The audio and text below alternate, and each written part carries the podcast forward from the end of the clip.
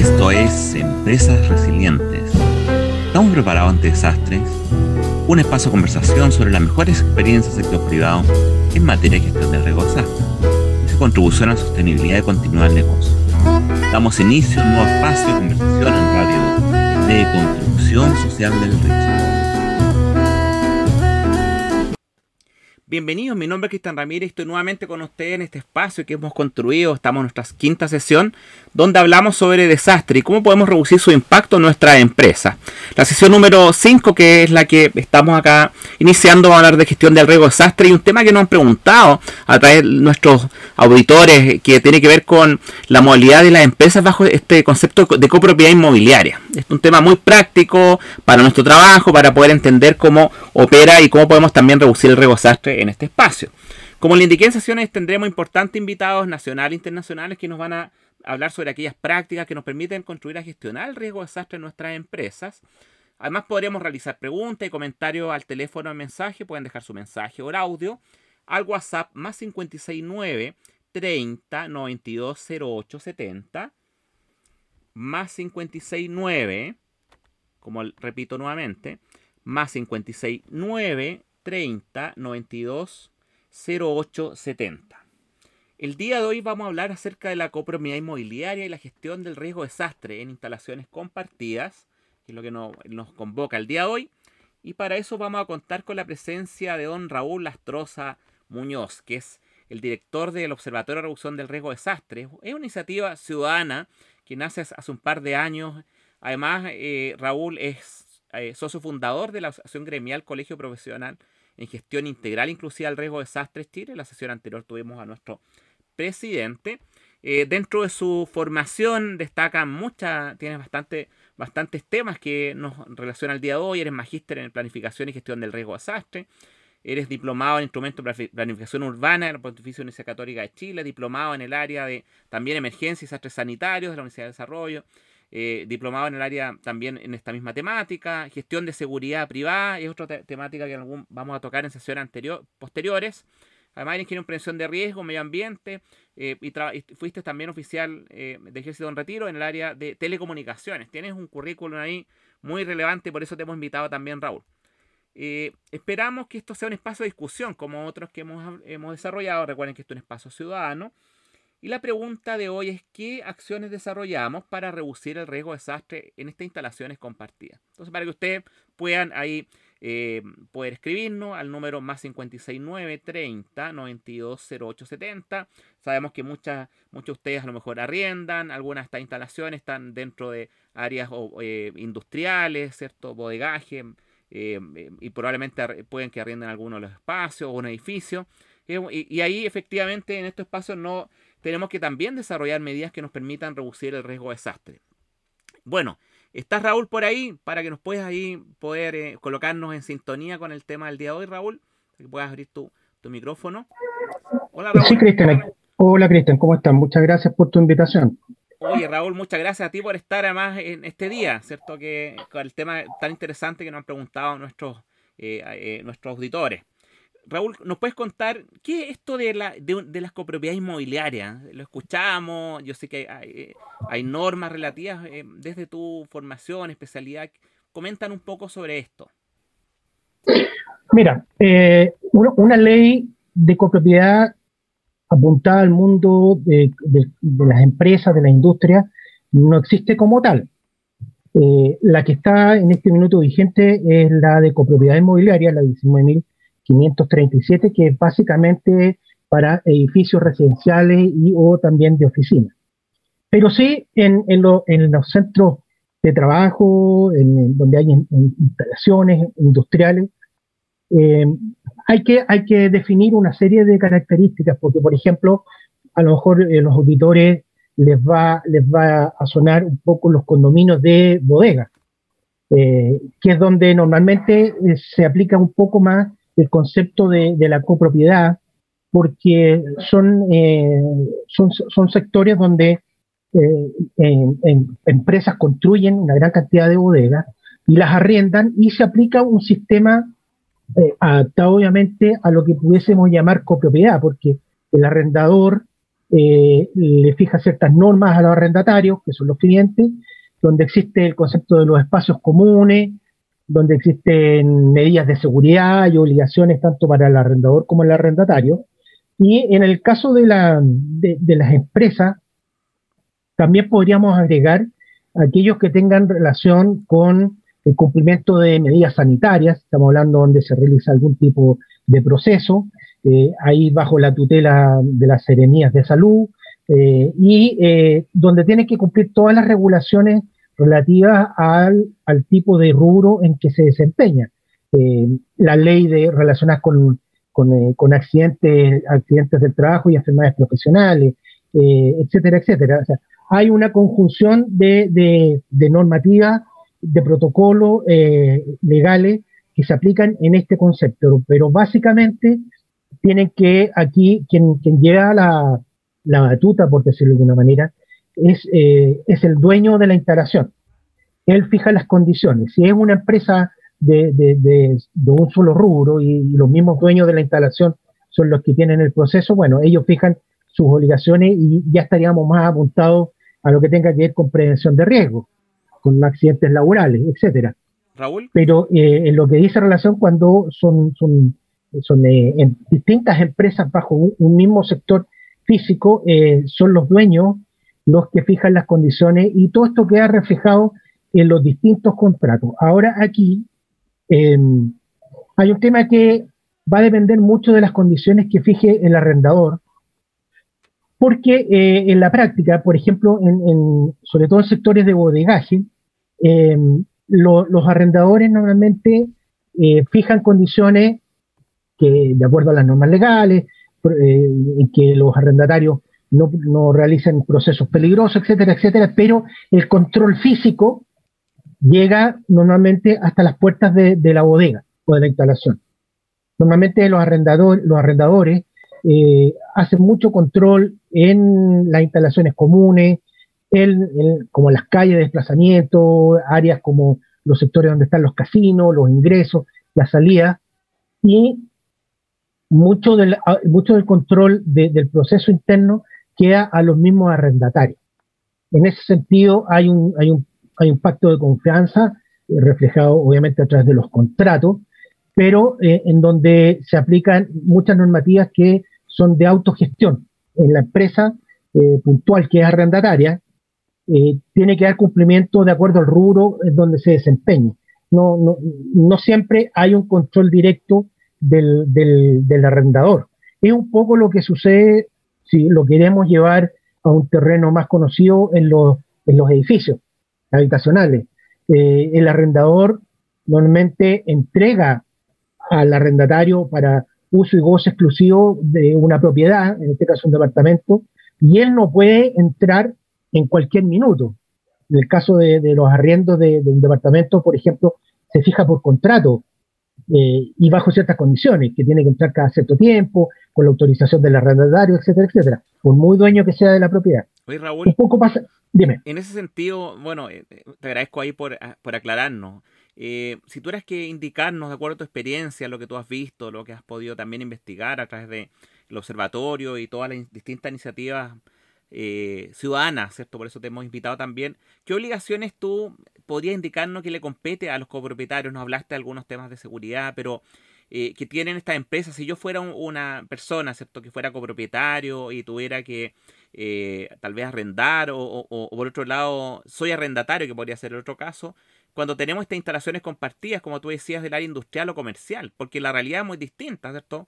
Al lado mío puede, en un edificio industrial puede haber alguna empresa que tenga, maneje ciertos procesos, que tiene mayores niveles de riesgo, ¿qué, qué nos podrías indicar al respecto? Mira, en cuanto, a los, procesos que realice una empresa puntual, un arrendatario, vamos a decir, eh, tiene que eh, guiarse por las normas eh, legales relativas a la prevención de riesgo, manejo de materiales peligrosos, y en ese sentido es el arrendador quien pone las condiciones en el lugar. hay distintos tipos de bodegas, hay bodegas que de sectores de bodegas que no permiten, por ejemplo, eh, realizar ciertos procesos que son solamente para almacenamiento. Por lo tanto, el arrendador fija las condiciones y el arrendatario está obligado a cumplirlas. En ese sentido, es un, es un eh, compromiso mutuo que tienen que hacer ambas partes para que no se eh, vulnere la seguridad y en el fondo no se generen las condiciones para que se produzca algún tipo de evento o algún accidente. Hemos visto varias veces en ese sentido.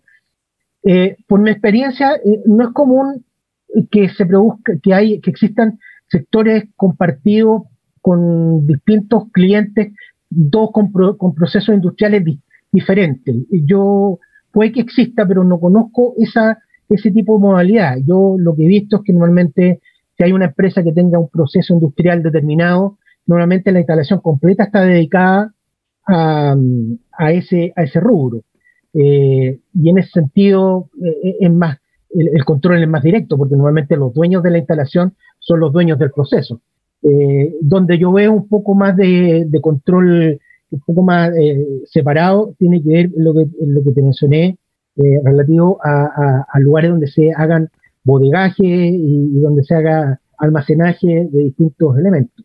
Y ahí, obviamente, el arrendatario está obligado a dar cumplimiento a las normas que le fije el arrendador.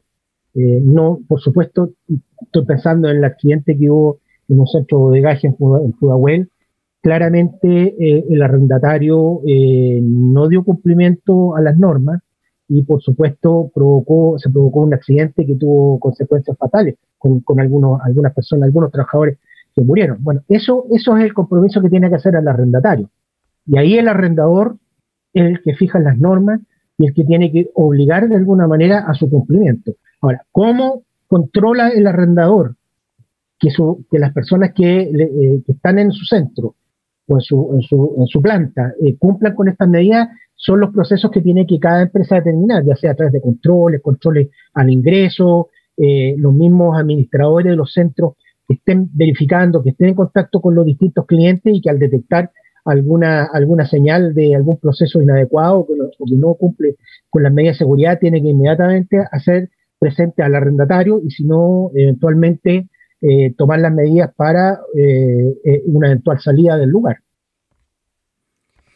Gracias, Raúl. Les recuerdo que estamos con Raúl Astroza, ¿cierto? Director del Observatorio de Reducción de Riesgo Desastres, esta iniciativa ciudadana en la cual estamos hablando. Y Raúl, ahí para que te mantenga atento, porque vamos a hablar a la vuelta sobre tu área, el área que estamos trabajando, reducción de riesgo desastre, cómo somos capaces también de poder generar medidas eh, en, el área, ¿cierto? En el área industrial.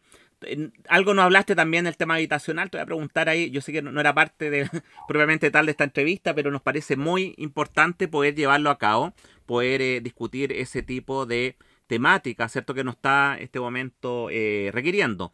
Mientras tanto, Raúl, para que te mantenga atento, eh, esperamos sus preguntas. Vamos a escuchar un clásico del año 1958 que fue una de las bases para la innovación en el jazz milestone interpretado al gran trompetista John Coltrane. Así que para que te mantengas atento.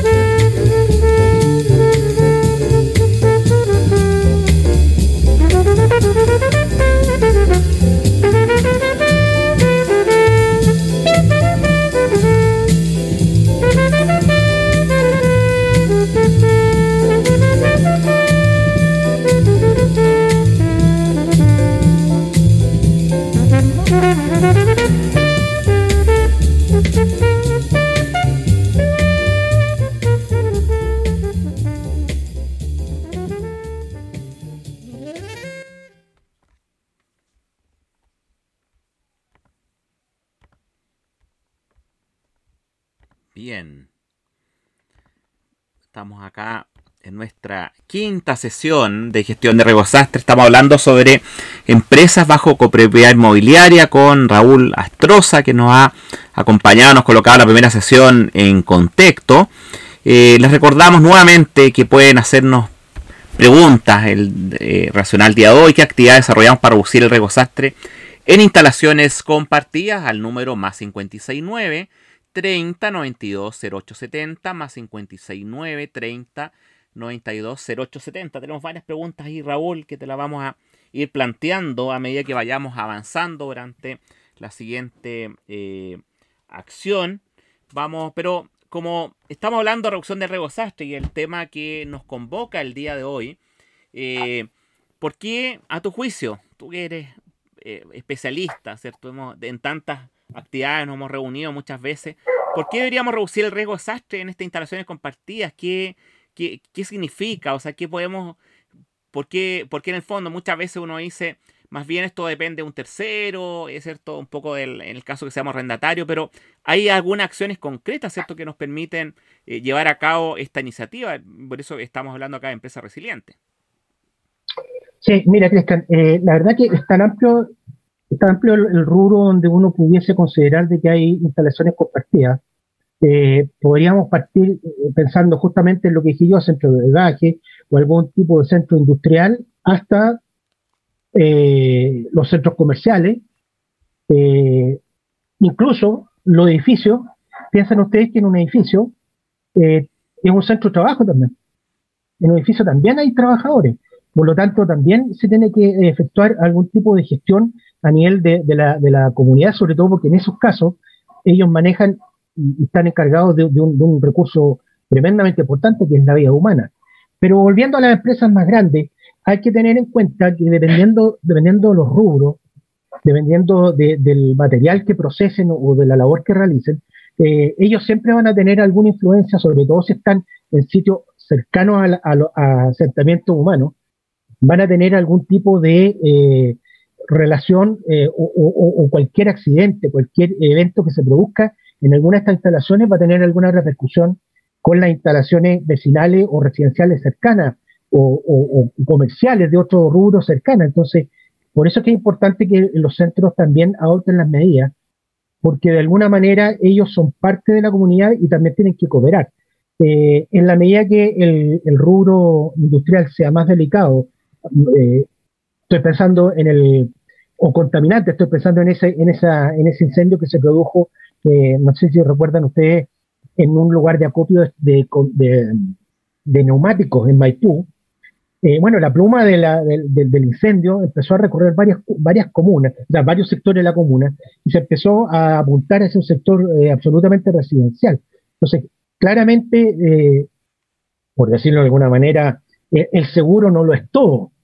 que yo sé que en muchas empresas puede que opten primero por transferir el riesgo, piensen en los seguros, piensen en algún otro tipo de, solución, antes que partir por hacer gestión interna, pero pero ese ahí estamos hablando de lo que antiguamente se llamaba, recuerdas tú, Cristian, la responsabilidad social empresarial. O sea, las empresas también tienen un, compromiso con la comunidad circundante o con la comunidad donde están eh, insertos, de manera de que eh, el, ante cualquier evento que se produzca en ese centro, no se produzca un perjuicio para quienes comparten, comparten el sector, el sector geográfico. Entonces, por eso, o sea, son tantas, son tantas las, consecuencias que uno tiene que empezar un poco a discriminar de acuerdo al rubro. Si pensamos, por ejemplo, un sector, eh, un sector de almacenaje, única y exclusivamente almacenaje, eh, hay que recordar que muchas veces son el sector de transbordo, eh, no solamente para elementos que no sean de primera necesidad, también, por ejemplo, para alimentos.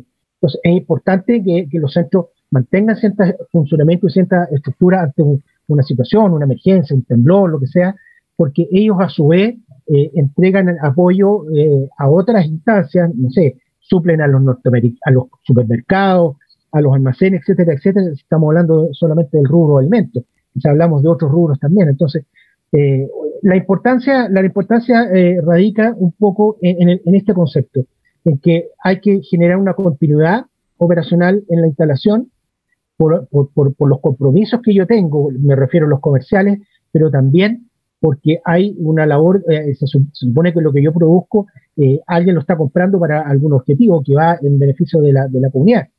Y en segundo lugar, por los prejuicios que mi, mi empresa, mi instalación pudiese generar a, a cualquier eh, asentamiento humano, y eso obviamente tiene repercusiones. Pensemos, me, me, imaginaba, por ejemplo, un accidente pensando en los aeropuertos y lo que ha pasado con accidentes pequeños, los aeropuertos. Ahí tienen una instalación ustedes que, que si bien es cierto, los aviones una vez que ya despegan, están en espacio aéreo, ya no están físicamente en el lugar de, en el lugar de donde están eh, aparcados los, los, aviones, pero claramente las empresas que están participando en un aeropuerto, las empresas que generan vuelos, tienen que, en este caso, por ejemplo, eh, producir buenos mantenimientos, buenas medidas de seguridad, de manera que cuando el avión despegue y ya salga del, del ámbito del aeropuerto mismo, no se caiga, no se caiga sobre todo encima de centros poblados. Entonces, como tú ves, eh, uno, eh, las consecuencias que tiene de no, no darle una, mirada de reducción de riesgo de desastre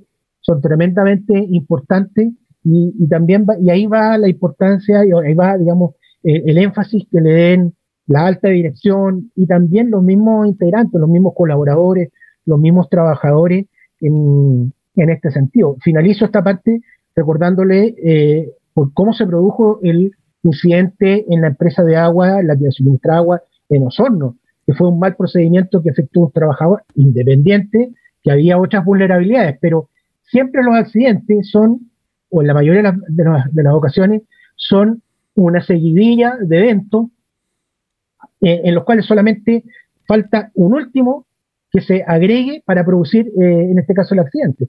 Y ustedes recuerdan las consecuencias que tuvo para la comuna de Osorno el tener el agua contaminada, si no equivoco, que fue con, petróleo. Entonces, es importante bajo todo punto de vista.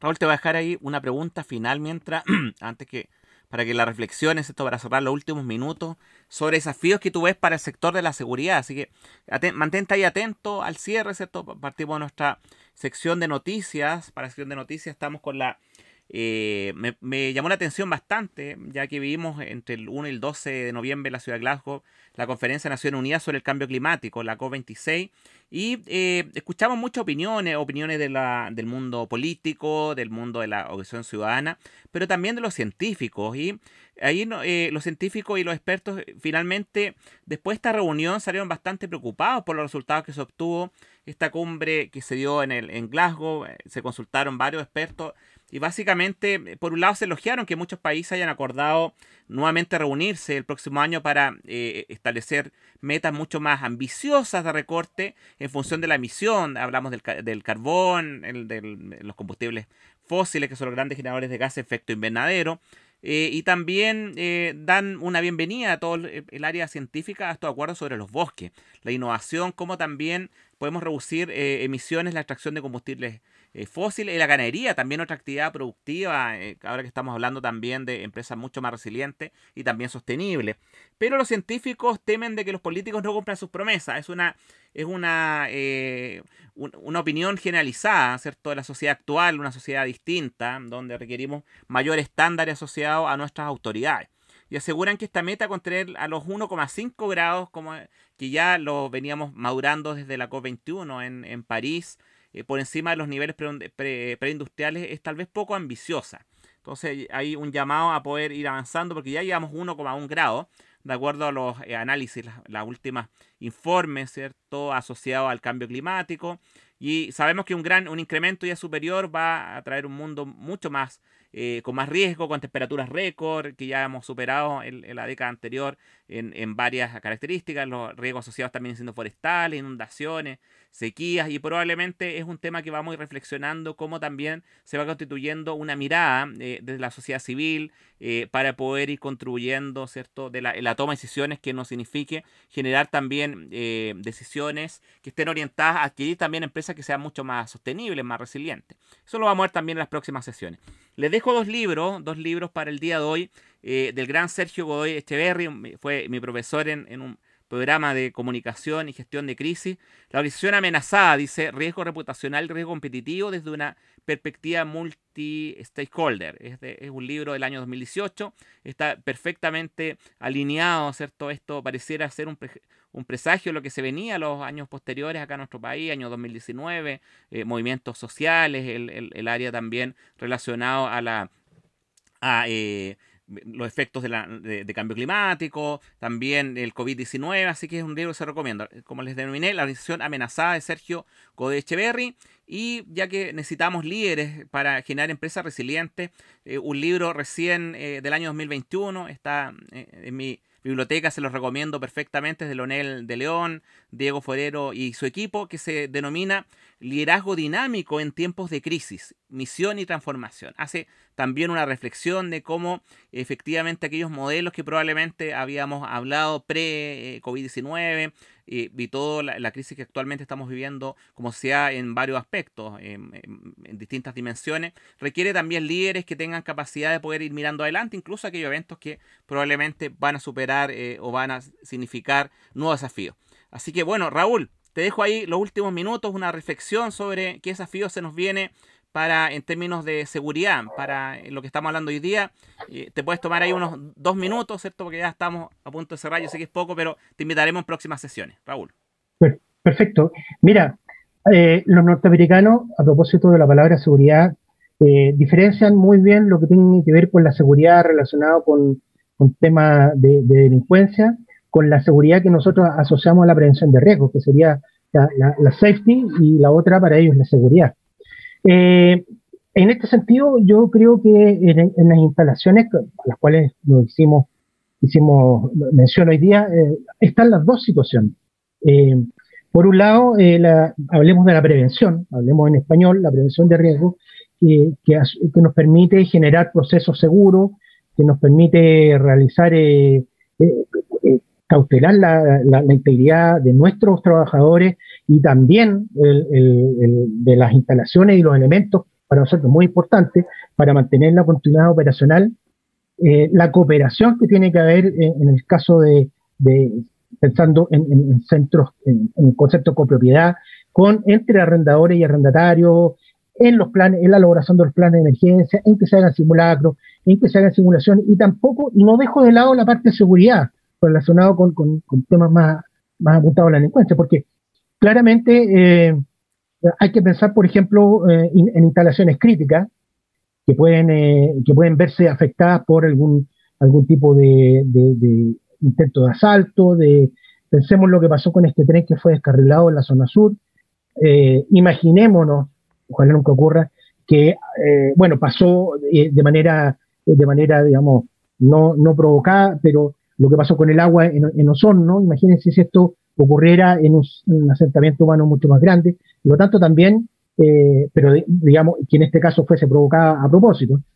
Entonces, también la, seguridad es importante en, este, en este tipo de, situaciones. Por lo tanto, eh, los, planificadores, los encargados, la gerencia, los prevencionistas, los encargados de, emergencia, etcétera, tienen que hacer un trabajo porque esto es multifactorial y es interdisciplinario, esto no es labor solamente de una persona. Por lo tanto, esto es un trabajo en conjunto y, lo más importante, que los planes, con esto termino, que los planes sean absolutamente aterrizados, en el caso de los planes de emergencia o, los planes de contingencia, y que estos planes, una vez que sean aprobados, se den a conocer, perdón, después se practiquen. No sirve de nada un plan si quienes tienen que darle cumplimiento eh, no lo llevan, no lo ponen a prueba, de, manera que se produzca la, adecuada retroalimentación para la corrección posterior. Eso, digamos, bien escueto, bien corto, porque es un tema que da como para conversar otro programa más, Cristian. Gracias, Raúl. Y de otro programa te invitaremos nuevamente, ¿cierto? sabemos que tienes, estás ocupado como muchos de nuestros especialistas, pero esperamos contar contigo en una próxima sesión. Y con esto terminamos el día de hoy. Muchas gracias, Raúl. Gracias a ti, Cristian, y a los auditores. Gracias. Y terminamos el día de hoy y nuevamente les invito a conectarse a nuestros programas, a dar sus comentarios y hacer de esta, esta acción nuevas iniciativas, nuevas prácticas que nos transformen en empresas resilientes. Nos vemos en la próxima sesión. hemos finalizado por el día de hoy Empresas Resilientes. ¿Estamos preparados ante desastres? Los dejamos invitados para una próxima conversación en este nuevo espacio en radio de construcción social del riesgo.